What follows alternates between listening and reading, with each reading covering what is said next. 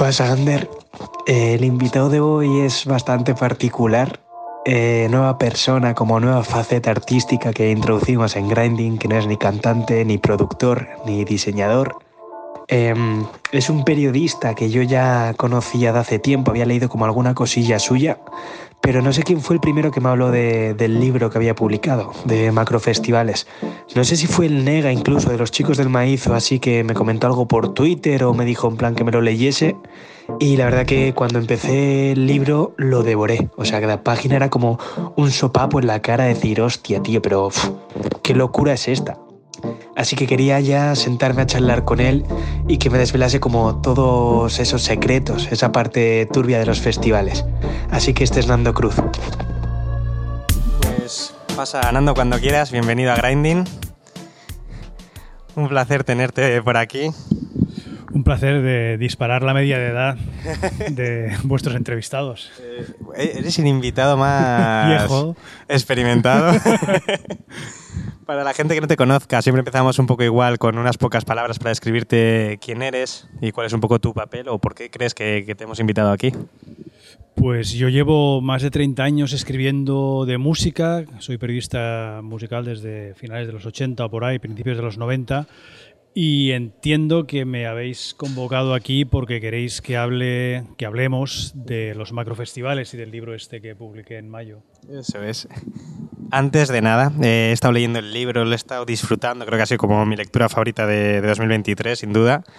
Y antes de nada, y de que entremos en materia, te quiero preguntar, eh, ¿cómo ha sido el lanzamiento vivido por ti? Ya no solo ni la hora de escribirlo, sino el lanzamiento de con todas las cosas que cuentas, que entiendo que muchas están a la luz para todo el mundo que quiere investigar un poco, pero eh, ¿cómo lo has vivido? Eh, ¿Cuáles han sido las primeras impresiones del público, de la gente que regenta esos festivales? ¿Has tenido represalias incluso? Bueno, pues vamos cerrando temas. Represalias ninguna, em, feedback de festivales muy poco poco significativo y feedback del público, digamos, de lectores de a pie, pues muchísimo y, de gente del sector también.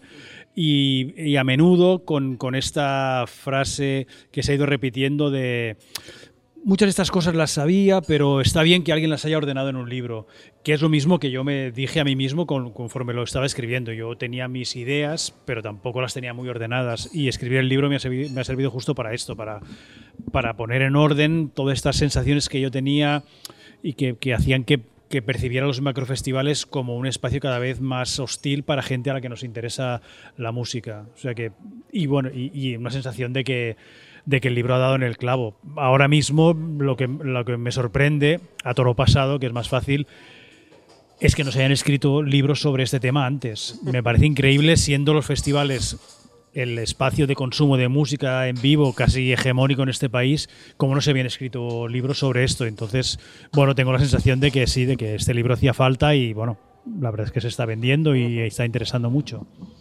Una frase que me parece como un pilar para el libro y precisamente es lo que hablabas tú un poco, es como leyéndolo todos nos damos cuenta de esa estrofa que incluso se repite, que es como, claro, yo empecé a leer el libro diciendo, qué bien un libro sobre festivales, qué bien porque yo me lo paso muy bien en los festivales y qué bien porque va a decir cosas que igual me interesan, igual me abren un poco los ojos. Pero ciertamente leyendo libros como decir, joder, se habla un montón de las colas larguísimas, de los precios abusivos, de las malas condiciones laborales de la gente. Es como, son cosas que cada uno cuando estamos en el festival precisamente dices, joder, qué calor hace aquí, que cuánta gente falta para entrar, cómo voy a pagar 10 euros por una cerveza. Y es como, me parece un pilar súper importante y sobre el que pivota un poco el libro. Y por ir eh, abriendo un poco espacios. Eh, cuando pensamos en macrofestivales, ¿quién organiza los macrofestivales? ¿Cómo se monta un macrofestival? ¿Cualquiera puede arrancar un macrofestival? ¿Y cuáles son un poco las etapas de organización del mismo? O sea, si yo ahora mismo quisiese montar, entiendo, no un macrofestival, tendría que ser un festival que fuese haciéndose una bola de nieve, pero ¿qué necesitaría? ¿Qué equipo necesitaría? Bueno, seguramente lo primero que necesitarías es un ayuntamiento favorable. Y yo creo que esta es una de las primeras cosas que, busca quien quiere montar un, un macro festival. Un ayuntamiento que suelte pasta, que suelte mucha pasta, y sponsors que acaben de, llenar las arcas para empezar a trabajar con, los artistas que quieras traer. Lo tercero que necesitas seguramente es personas eh, con experiencia suficiente para llamar a estos artistas y que les cojan el teléfono. A estos artistas, no, a los, a los agentes que llevan las carreras de estos artistas, porque evidentemente sin artistas no tienes, no tienes festival. Y, y digo todo esto porque no es lo mismo montar un festival o un macrofestival ahora, 2023, que en 1998. En el 98, en el 99, la gente que montaba festivales empezaba con todo en contra y con unas bueno, con, con muchas dificultades y, y, paso a paso. Digamos. Hay macrofestivales que tenemos ahora que nacieron en los 90, pero que nacieron como festivales pequeños. En, en cambio, ahora es, es, interesante porque ahora empiezan a aparecer macrofestivales ya desde el De minuto nada. cero, ¿sabes? Sí, sí. Es el año pasado no existía y este año ya nacemos con 50.000 personas. Entonces, para tener 50.000 personas necesitas una estructura, una estructura descomunal. Y para eso lo primero que necesitas es pasta y esa pasta solo te la va a dar el sponsor o, la- o el ayuntamiento que, que diga quiero un festival en mi ciudad.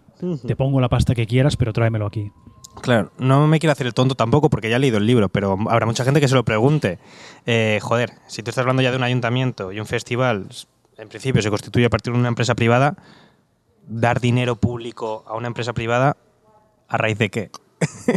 Pues esta pregunta, igual para otro grinding, tienes que traerte aquí a toda la, todo, el, todo el Parlamento Vasco, por ejemplo. ¿Sabes? Porque prácticamente todo el Parlamento votó a favor de que un festival como el Bilbao BK eh, Live tuviese un- una inversión de dinero público de 1.400.000 euros anuales eh, desde hace, no sé si ocho años o, o más incluso. Por lo tanto, si todos votaron que sí, será porque consideran que una empresa privada necesita tener, tener dinero público.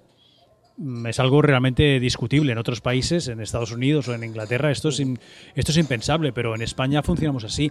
Y de hecho, si en España hay más de mil festivales, es precisamente por eso, porque corre mucho dinero público.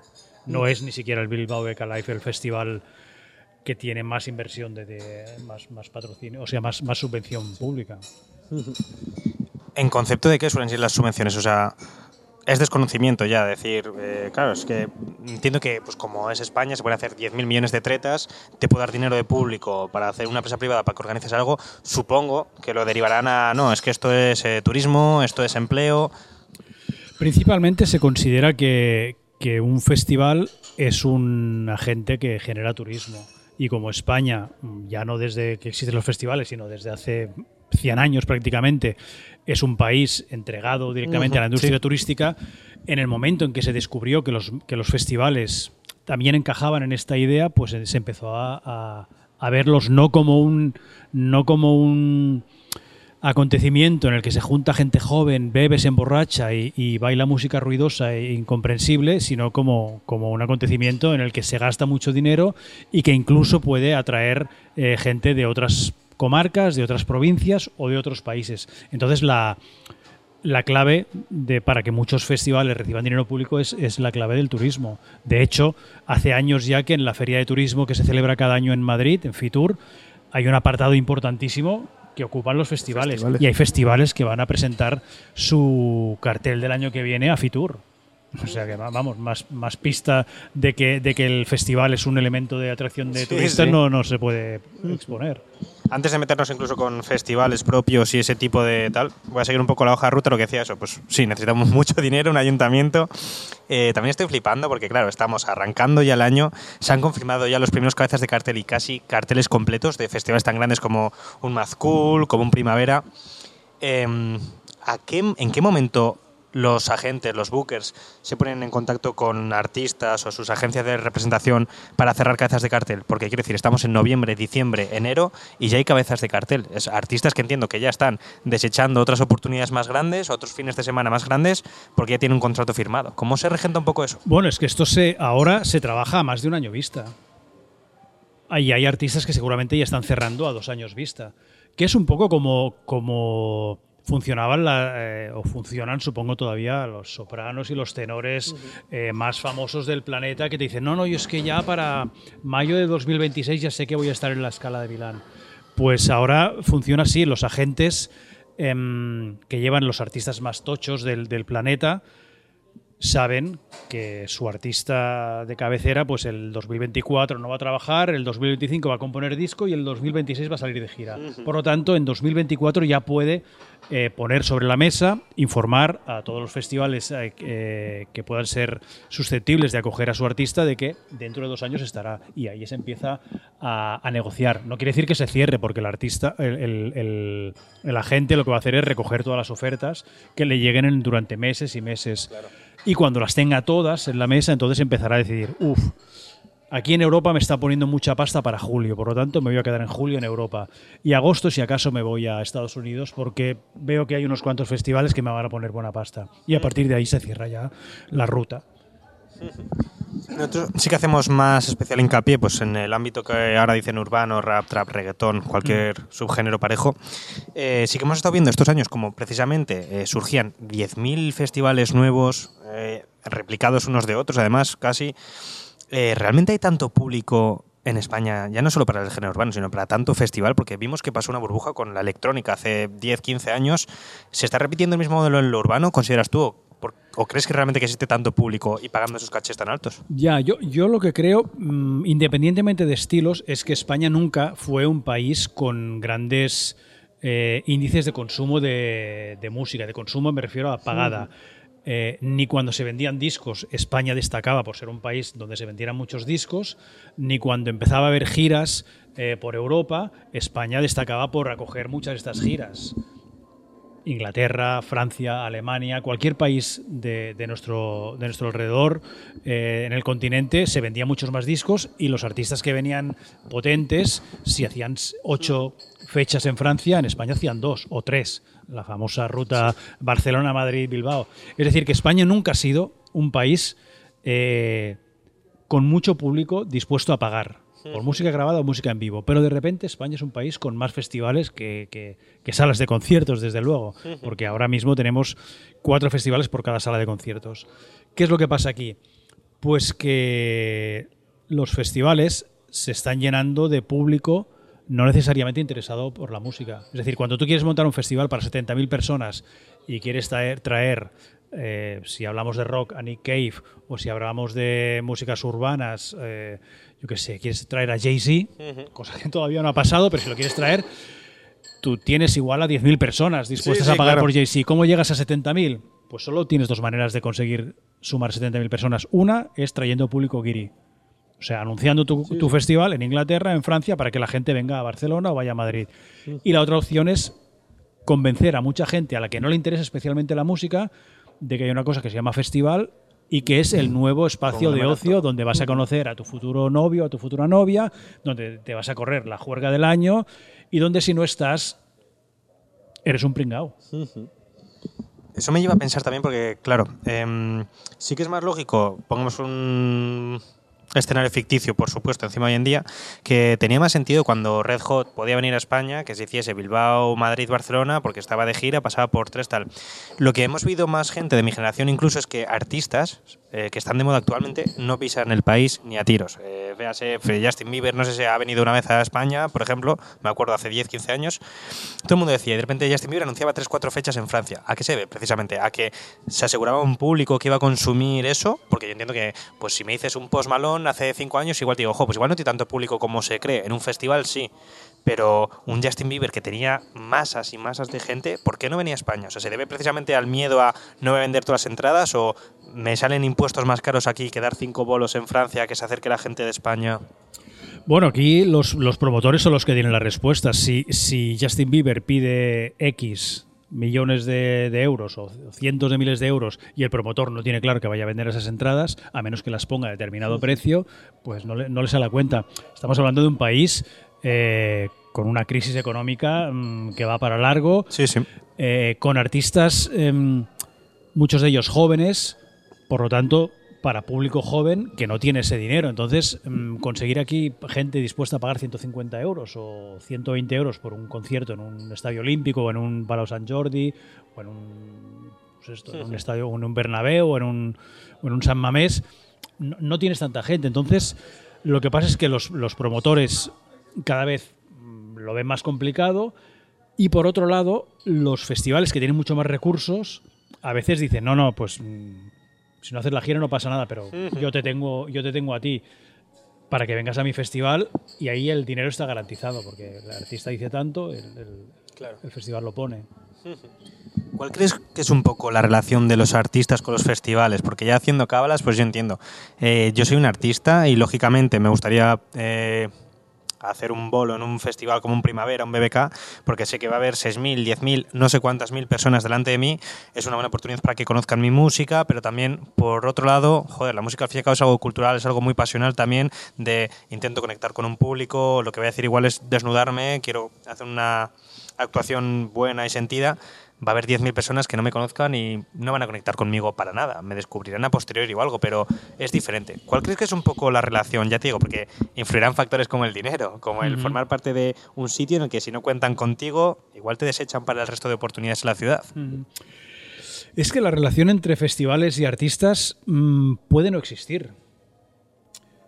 Es decir, los, los artistas, igual que años atrás firmaban un contrato con una discográfica y tenían que, una vez habían firmado, tenían que plegarse a las, a las decisiones que, que, tomaba la discográfica. La discográfica le decía, pues vas a ir a este programa que no es de música, pero te va a ver mucha gente en la tele, tienes que aceptarlo. Pues ahora ese contrato leonino y que, te, y que hipoteca tu carrera, pero que también la lanza, es el contrato con el agente, con la agencia de management que va a llevar tu, tu carrera por, por todo el planeta y es este agente o esa agencia la que decidirá, mm, tú en agosto vas a estar en Australia, tú en septiembre vas a estar aquí y tú en febrero vas a estar en este otro sitio o tú vas a descansar un año y medio porque dentro de un año y medio vamos a poder pujar más, vamos a poder eh, poner un, un, caché más alto y la gente va a estar dispuesta a pagarlo porque a lo mejor otro artista más o menos parecido a ti sabemos que no va a estar de gira, porque esto hay, veces que hay artistas que vuelven a la carretera porque saben que los tres o cuatro que más o menos se le parecen van a estar parados. Entonces, ahí muchas veces el artista eh, no dialoga con, la, con el festival. El, festival con quien dialoga es con el agente y el agente tiene toda la potestad porque la, se ha firmado así y se ha acordado, yo voy a gestionar tu carrera, yo voy a llevar un 20% de, del caché y tú simplemente tendrás que ir donde yo te diga. Esto en artistas muy grandes, en artistas más pequeños y en festivales más pequeños es más fácil que exista este diálogo. Pero cuanto más crece el artista y cuanto más crece el festival, el intermediario ahí es un, es un, es un muro. Y el artista llega allí, toca y punto. Claro. Me hacía gracia porque encima me acordaba como la frase de Tote King, que en una canción decía, ¿cómo le digo al manager que se ha acabado si estamos en enero y tengo seis festis confirmados? Que es como decir, guau. Eh, hablándote de eso, no sé si tendrás tú los datos o alguno te revolverá la cabeza o así. Eh, claro, entiendo que cuando un artista habrá varias formas de dar un bol a una ciudad, que una será, pues, me llaman de algún bar, algún centro, algo, quieren contratarme, este es mi caché, acepto o no. Otros, algo de gira, pues igual me interesa a mí buscar una sala, alquilarla, dar el concierto, llegar a un acuerdo. Eh, ¿Cómo se gestiona eso en los festivales? ¿Y cuál crees que puede ser el caché más loco que sepas que se haya podido pagar por un festival? Porque hablamos ya de cifras millonarias, entiendo. Cifras millonarias en artistas extranjeros, por supuesto. en artistas nacionales no, bueno, a no ser que sean Rosalías y Tanganas, no, no, se, no se llega. las cifras estas millonarias, los millones se pagan por artistas extranjeros y se está se pasó el millón de euros. Había un, un, booker me explicaba que durante años eh, la idea de pagar un millón de euros por un artista eh, en un festival español era como un tabú. Pero en el momento que alguien lo hizo, ya quedó como bueno, pues ya este, esta barrera se ha rebasado y en cuestión de meses o en cuestión de temporadas ya se estaba pagando un millón y medio tranquilamente. Es fácil que, en poco tiempo se estén pagando dos millones por artistas y en Estados Unidos ya se están pagando tres y cuatro millones por artistas que van a Coachella. Pero claro, em, los festivales son, son estructuras piramidales arriba está el artista por el que se paga 4 millones o 3 o 2 en España y abajo están los artistas por los que se paga 400 euros, 500, 600, pero tú te pones la gasolina, no te ponemos hotel y si te traes el bocadillo mejor. Sí, sí. ¿Cómo afecta todo esto a las salas pequeñas? Porque claro, yo entiendo que precisamente lo que dices, si soy un artista ya a un nivel medio en el que me van a pagar no voy a decir 400 ni 2 millones, pero si me van a pagar 10.000, 30.000, 50.000 euros por cantar en cuatro festivales al año, que está pasando mucho, que es otra pregunta que quiero hacerte. ¿Por qué aparecen calcos muchos festivales? O al menos en el ámbito urbano está apareciendo que canta, o sea, un viernes hay un festival en Asturias, el sábado hay un festival en Vigo y el domingo hay un festival en Sevilla y se repiten el 70% de los artistas. Yo entiendo que puede haber agencias de Booker que tienen contratado a X artista y que diga, ¿quieres a un tangana? Pues llévate a su primo pequeño también a que cante. Pero ¿cómo va un poco...? Pasan todas estas cosas. Por un lado pasa que hay agencias de management que tienen muchísimos artistas, nacionales o extranjeros, y que para tú acceder al artista más tocho, ellos dicen, vale, pero quédate estos dos. Claro. Hay, hay veces incluso que dicen, tú quieres este artista tan tocho en la primera edición de tu festival, primero llévate estos dos medianos y si veo que tú montas un festival decente, el año que viene te traigo al gordo. Eso también pasa, porque claro, los agentes no quieren arriesgarse a, yo qué sé, un tío que llama por teléfono, oye, tráeme a los Foo Fighters. Bueno, ¿tú quién eres? Eh, ¿Qué experiencia tienes? ¿Va a haber gente aquí? ¿Qué, va, ¿Qué va a pasar? Esto pasa por un lado. Por otro lado, hay agencias, ya más a nivel local, a nivel español, que prácticamente están montando el festival. Es decir, hay, un empresario que quiere montar un festival para, bueno, para hacer su negocio, contacta con una agencia y la agencia le dice, vale, vale, yo, te lo llevo, te meto cuatro o cinco artistas, que además así rebajamos costes porque te hago un lote y los tres huecos que me quedan, pues ya buscaremos a alguien más. Hay otra cosa, hay festivales que son franquicias directamente. El Reggaeton Beach Festival o Bombastic son festivales itinerantes que, que llevan un montón de artistas de ciudad en ciudad, entonces ya el aspecto de repetitivo ya lo tiene porque es que es una franquicia. Y por otro lado pasa otra cosa y es que en España hay muchísimos festivales, pero no hay tantos artistas capaces de llenarlos. Sí, sí. Mm, esto lo hablaba, me lo explicaba un Booker, decía, es que claro, si tú quieres montar un festival para 60.000 personas, mínimo necesitas tres artistas capaces de, de atraer a 50.000 y el resto ya lo, entrará gente, eh, pues bueno, que le interesen otros artistas, pero como mínimo necesitas tres cabezas de cartel. Y cabezas de cartel tampoco hay tantos, porque sobre todo en el rock em, se ha ido envejeciendo eh, los artistas, no han, no han crecido artistas jóvenes, el artista más joven igual sería Arctic Monkeys, que llevan 20 años de carrera, ¿sabes? Entonces, em, incluso a nivel nacional, los artistas capaces de juntar a pues 30.000 personas así, pues tampoco son tantos. Entonces, cuando un festival ve que el, de al lado le ha funcionado, pues el año que viene lo quiere para él. Y entonces son estos mismos artistas rotando por los mismos festivales en una especie de día de la marmota que cada vez que se anuncia un festival nuevo, y lo ves tú en Twitter, lo vemos todos, el chiste se hace solo, ¿no? Porque estás viendo a los mismos cada año y la gente dice, hombre, pues ¿cómo no están estos aquí?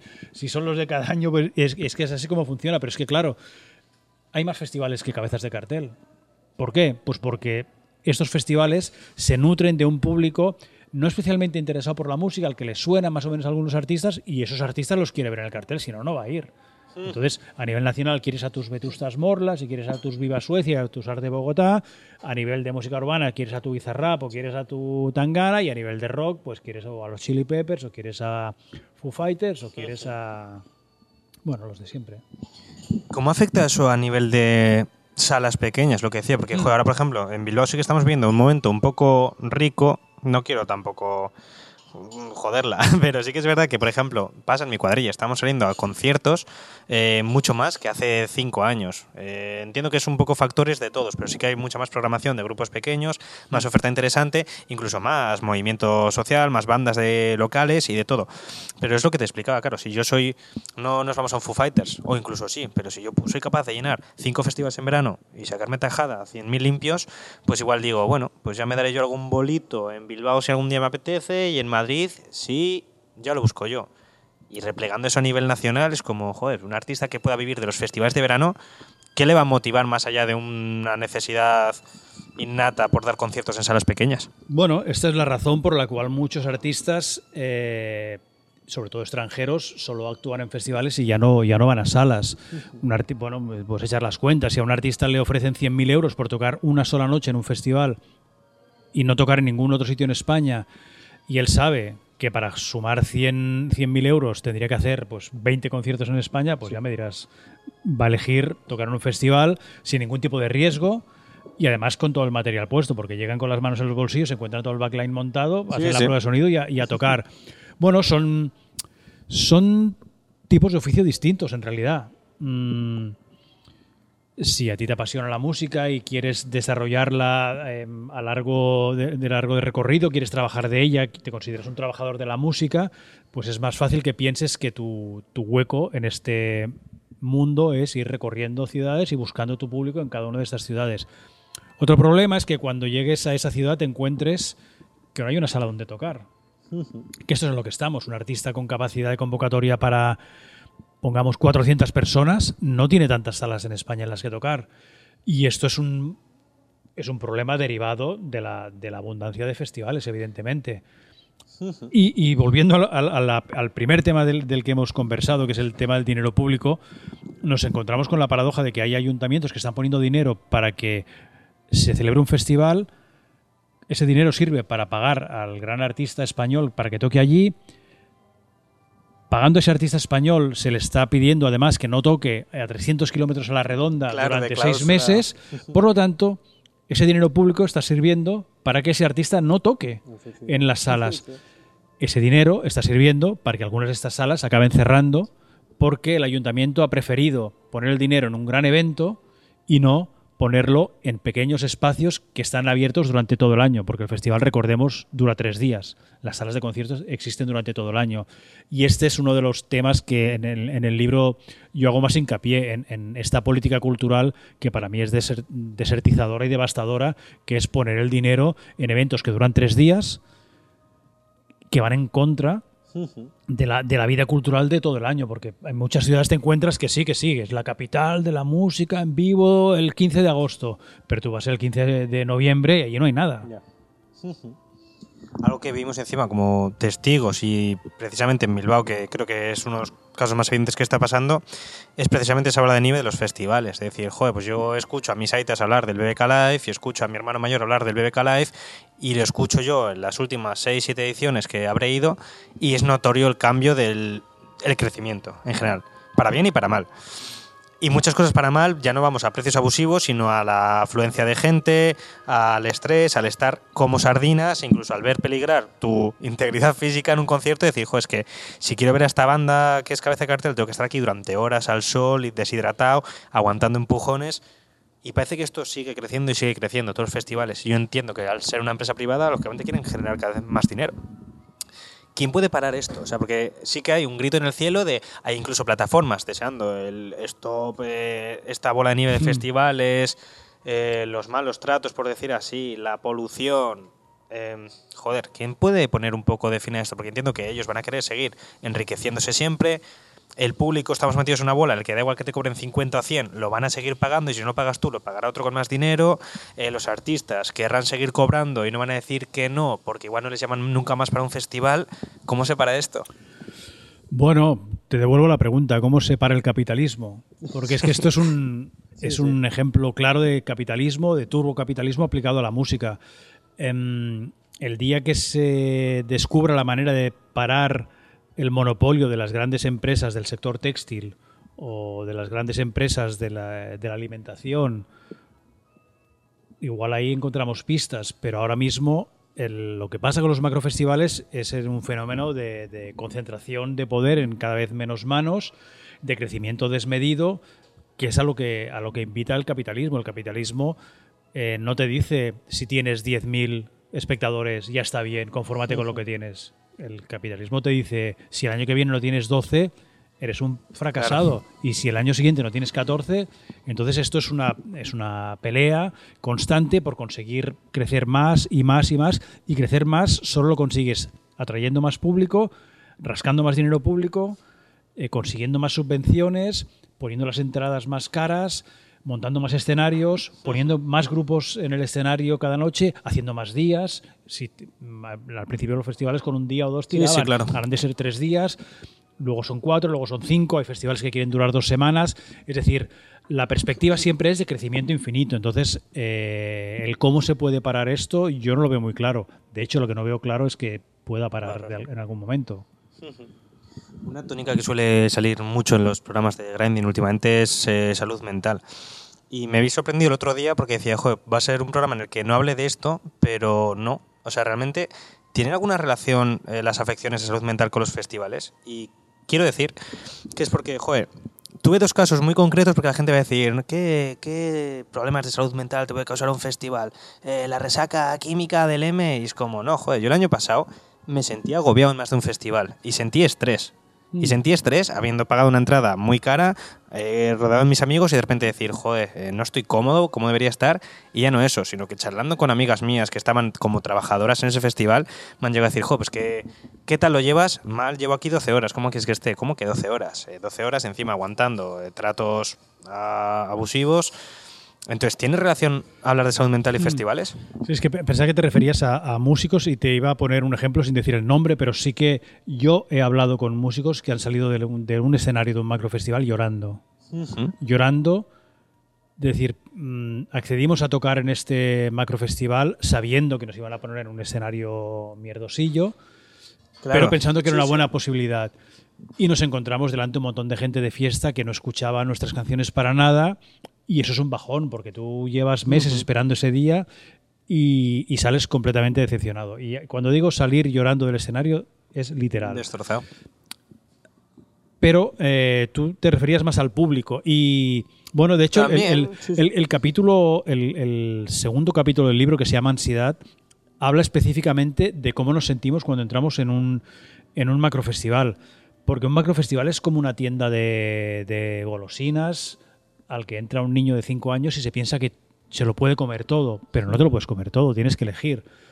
Y, leyendo, yo no soy experto en psicología para nada, pero leyendo em, tesis, artículos sobre psicología aplicada a la música, es muy interesante porque explicaba uno de, los, de, las, de las fuentes de las que eh, se nutre el capítulo, explica que las personas cuando tenemos que elegir entre dos opciones y finalmente elegimos la A, nuestro cerebro no hace más que pensar en la que hemos descartado. No piensas en la que has elegido. y entonces eso es lo que nos pasa, aunque no nos demos cuenta, y a veces nos damos cuenta cuando estamos en el escenario 5 viendo un concierto, y hemos descartado el, el concierto del escenario 3, aunque en realidad cuando compramos el abono, queríamos ver al grupo que toca en el 5 y en el 3. Lo que no sabíamos es que actuarían a la misma hora. Y esa, fue la putada que descubrimos cuando vimos la parrilla. Pero bueno, finalmente decidimos ir a ver el 5 porque en el grupo del escenario 3 es posible que vuelvan dentro de un año, pero aún así estás pensando todo el rato en lo que has descartado. Pues imagínate cuando tienes un festival con seis escenarios. o imagínate cuando tu amigo del escenario 3 te manda un WhatsApp y te dice, tío, la has este el bolo. pero vamos, el bolo era el del escenario 3. No solo eso, sino que eh, otro, otro, otro de, los, de las cosas que, explico en el libro, mm, informada de, artículos sobre neuromarketing en este caso, es el experimento este de, las, de los tarros de, mermelada. Decían un, un, experimento para ver cómo fomentar más el consumo. Decía, si tú pones en una tienda 36 tarros, en un súper, 36 tarros de mermelada, la gente no compra, porque ve tantos tarros, tantos sabores distintos, que al final la cabeza se, le, se le, estalla y dice, paso.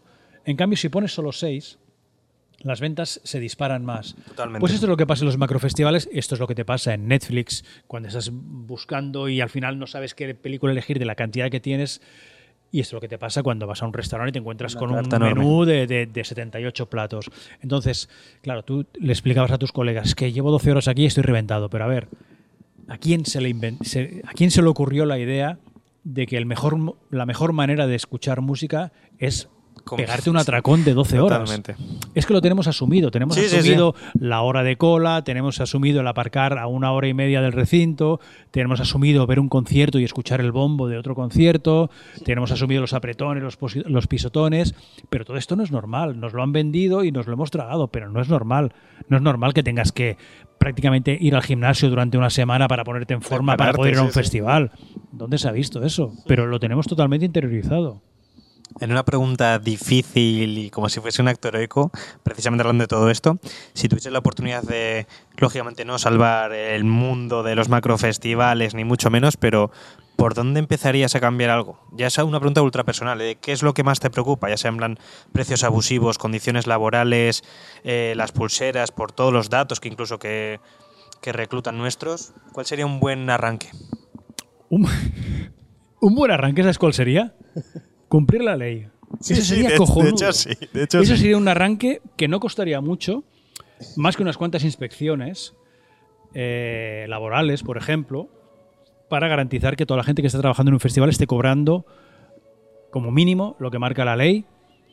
Si están haciendo horas extras, que cobren las horas extras, que duerman bajo techo y sobre un colchón no podrido, eh, que hagan las horas que tienen que hacer, las ocho que marca la jornada laboral, y si no, multas a saco. Eso sería una buena forma de empezar. Otra buena forma de empezar sería que los grupos que están tocando a primera hora cobrasen también lo que merecen y no les toque poner dinero encima. Y todo esto se podría resolver bien fácilmente con unas cuantas inspecciones laborales o con que todos estos ayuntamientos que están poniendo tantísimo dinero a los festivales, a cambio, exijan que se cumpla la, la ley. Cumplir la ley quiere decir, por ejemplo, Sí, sí. eh, permitir a la gente que entre con comida y bebida a los recintos.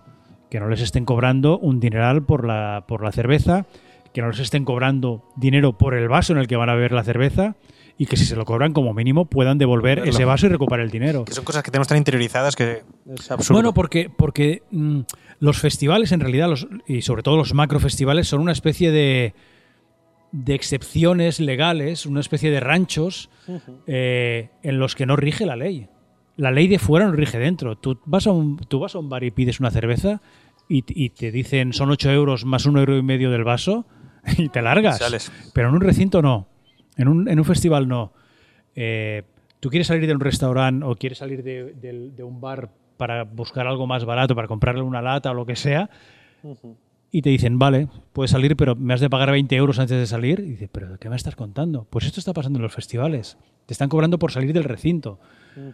No te están ofreciendo agua gratuita y potable cuando desde este verano es obligatorio, obligatorio. por ley. Sí, sí.